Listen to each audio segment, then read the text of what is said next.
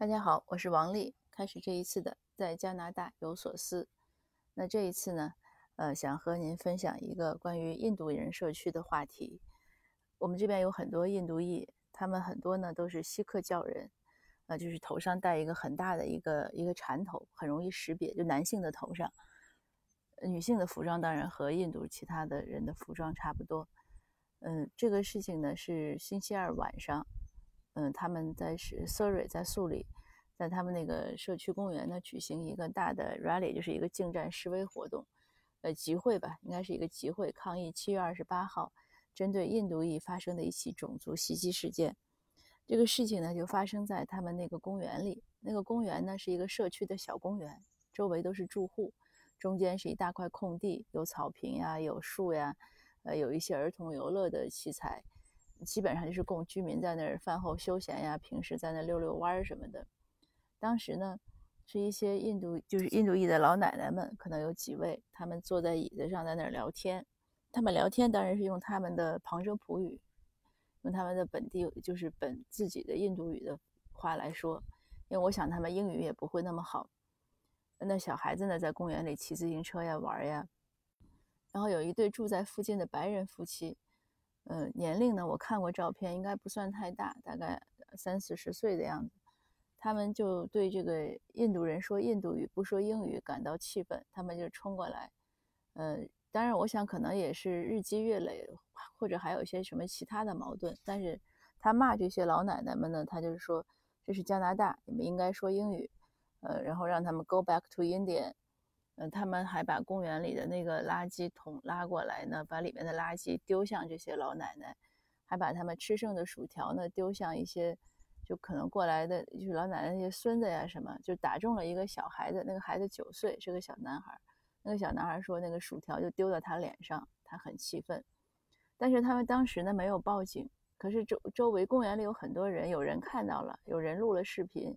也有人试图去制止这对夫妻，但是这对夫妻不听，那肯定是有人报了警。警察来了之后呢，这对夫妻好像当时已经离开了，但是因为有有目击证人啊，有什么，但是警察呢特别不像话，警察呢就说了说说他们可能今天过得不顺，就是像亚特兰大那个枪击事件一样，警察就说 he had a bad day。这个警察呢说，They had a bad day. They might have a bad day. 他们可能今天过得不顺。还呢，这个警察呢就开始捡垃圾。捡垃圾呢，他竟然就动员这些老奶奶和小孩跟他一起捡。那这些当然这就是特别不尊重人的事情。人家是受害者，你还这样做。呃，这个事情二十八号发生的，三十号呢见报了。见报之后呢，首先说有两位印度裔国会议员，一个是他们这个选区的国会议员。他马上就发了，连发了三份 Twitter，就是非常沉痛的心情，表示愤慨，然后说一定要追查到底，还要继续调查，怎么怎么样。另一个我很感动的呢，是我们加拿大的国防部长，他中文名字叫石俊，呃，他呢用旁遮普语，就是用这些老奶奶们他们说的，他用旁遮普语发了 Twitter，他根本没有用英文。那翻译过来呢，有一则就是说。一定会替他们伸张正义，不能让这些坏人得逞。我是很敬佩他的勇气和他的这样的爱心，他没有什么政治顾虑，嗯，不怕人家说，哎呀，你一个呃官员还是这样的阁员、国防部长，你怎么能用旁遮普语说呢？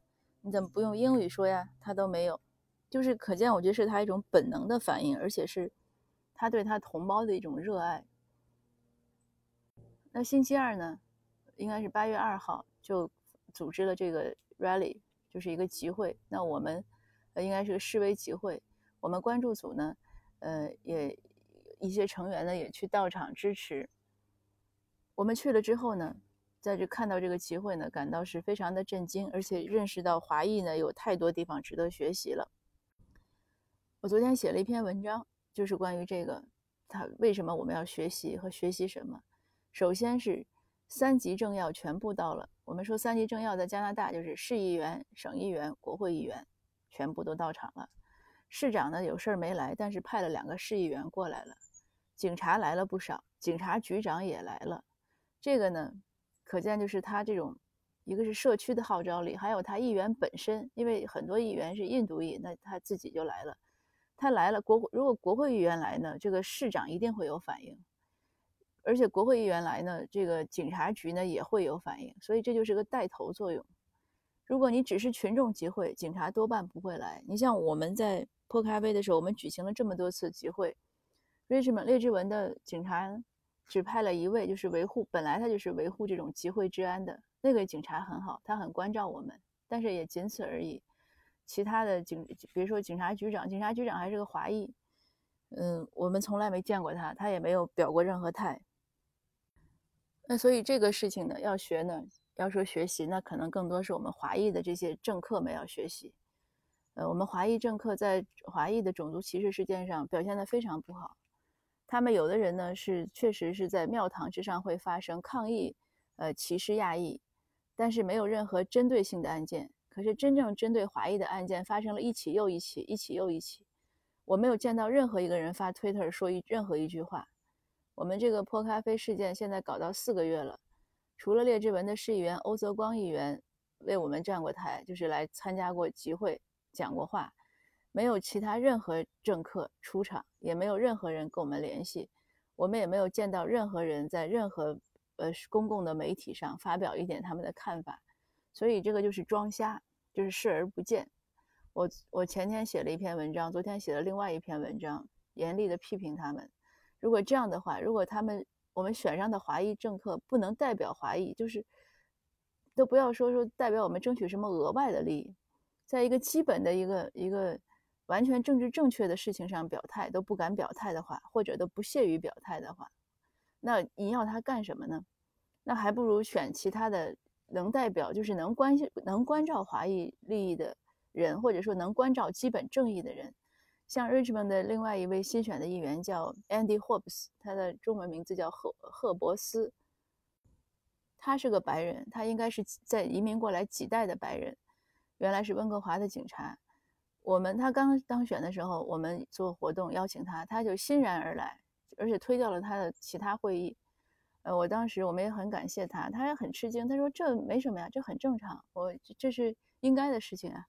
呃，这个反歧视很重要啊，而且又是在 Richmond，又是针对，因为 Richmond 是个华裔非常多的城市。他说：“那你针对华裔的事情，当然应该应该注意，这是我的本职工作，我是市议员。”那我当时我们也有人说说，那你很勇敢呀，你这个呃关照华裔的这个反歧视活动，你不怕丢掉一些选票吗？就是有一些人他不喜欢华裔的，可能由此就下次不选你了。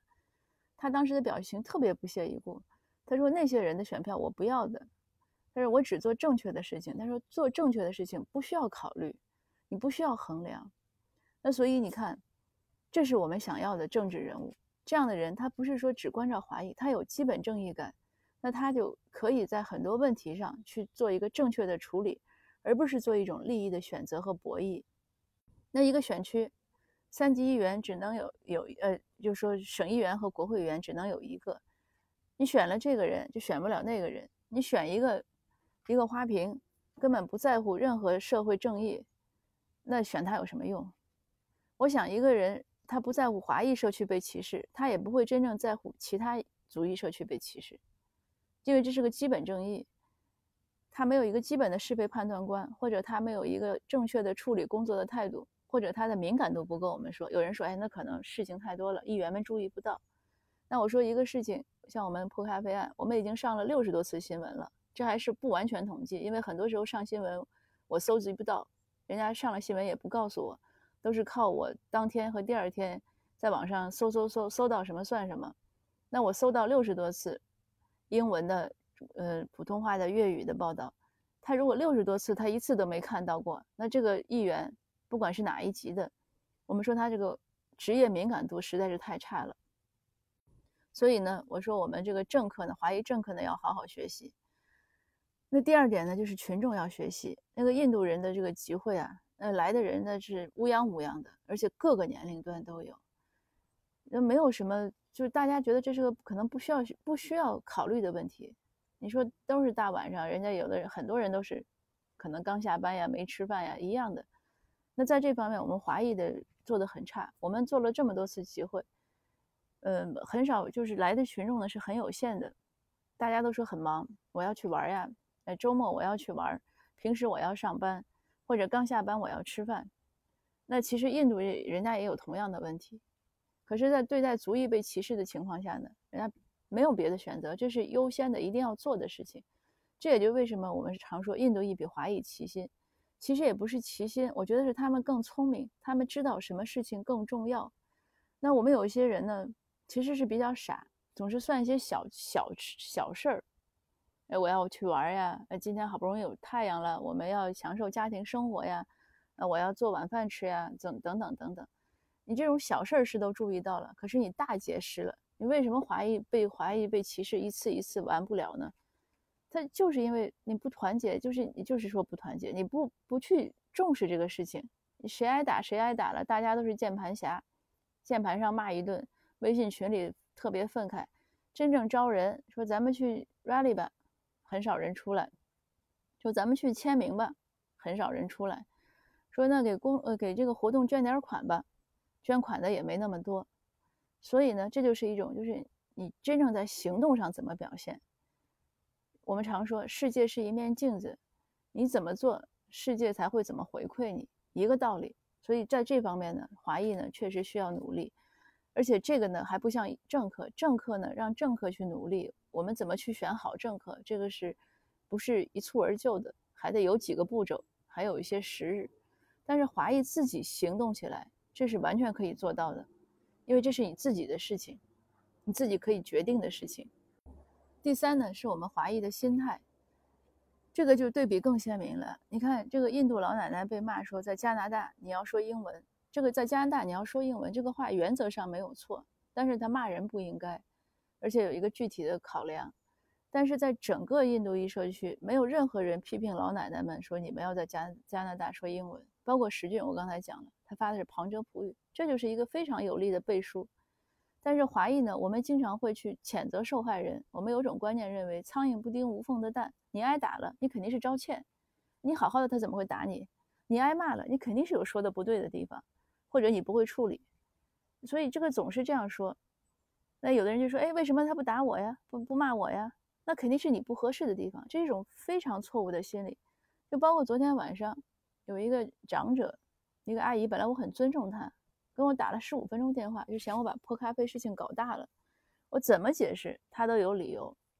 后来他就说那个视频中有个什么动作让我看，我说那个东西我也看不清。但是我认为警察和法官有他们自己的判断，而且还要出庭要说。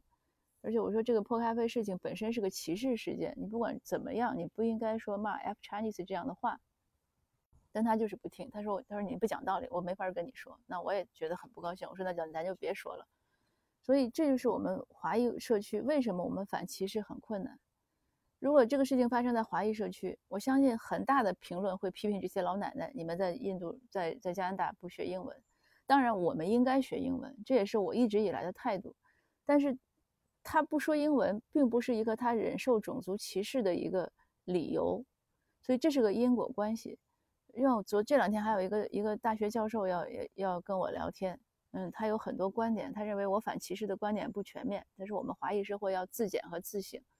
我说我们如果真的自检和自省，就是醒醒我们的政客，然后我们检视一下自己为什么参加活动这么不积极。你其他的什么中加关系啊、国际关系啊，种种种种原因，它是一些客观原因，但是它不是一个必然原因。华裔被歧视。当时还在满清国的时候，清朝的时候，华裔来了就被歧视，那个和政治有关系吗？一战、二战，华裔和英国都是，和中国和英国都是同盟军，华裔仍然被歧视，去参军都不让去参军，他们叫 unwanted soldiers，就是不受欢迎的战士。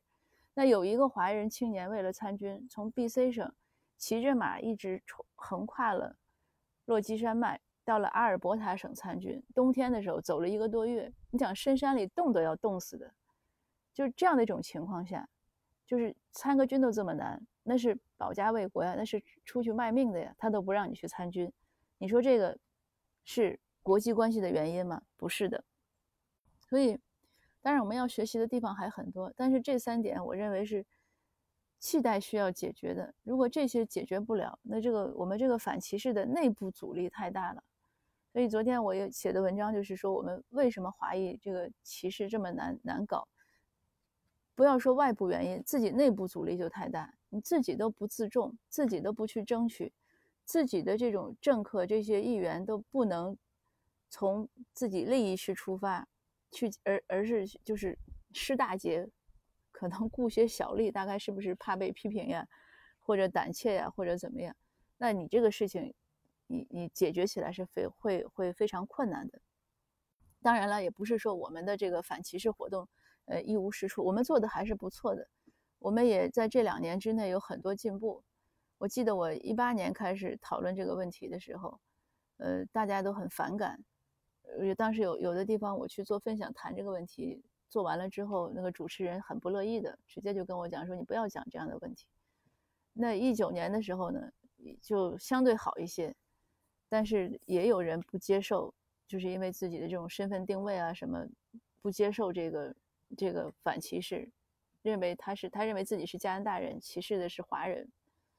呃，当然我也搞不懂这个他这个怎么想的。但 anyway，那到现在呢，我看到是越来越多的人加入到这个反歧视阵营，认识到我们必须要发声。因为我我个人觉得，就是我们反歧视，不是说只是说因为歧视了华人我们要反对，当然这是个主要原因。但是同时，其实任何人我们都要反对，因为你只要歧视任何人，只要这个社会上有任何歧视的这样的观念是是显性的，那这个社会一定不会和谐的。你不要今天看到黑人挨打、原住民挨打、穆斯林挨打，你以为华人就安全了？不安全的，因为只要有这样，因为他歧视变成，就我们说歧视在社会中是一定存在的，但是正常状态是隐性的，就像我们说癌细胞一样，你是隐性的。你一旦变成显性，你爆发了，这个整个机体是有问题的，对社会也是一样的。所以，我们每个加拿大人，这个反对歧视其实是维护的加拿大的整体利益，这个不需要有什么犹豫，这个绝对不是说出于什么个人私利，即使出于个人私利，也也无可厚非，对不对？因为我们在做一个正确的事情。那谢谢您的收听，今天呢这一集说的有点长了，嗯，不好意思。嗯，我们下次见。但我也是想通过这个呢，因为我知道我听听友中的有一些是加拿大人，那我希望能，呃，和你们共勉吧。呃，那如果是您在国内呢，我觉得也也嗯也应该想一想，因为其实歧视的问题在哪里都有，我们维护社会的公正呢，在哪里都需要维护。那好吧，那今天呢就真的说到这儿了，我们下次见，谢谢。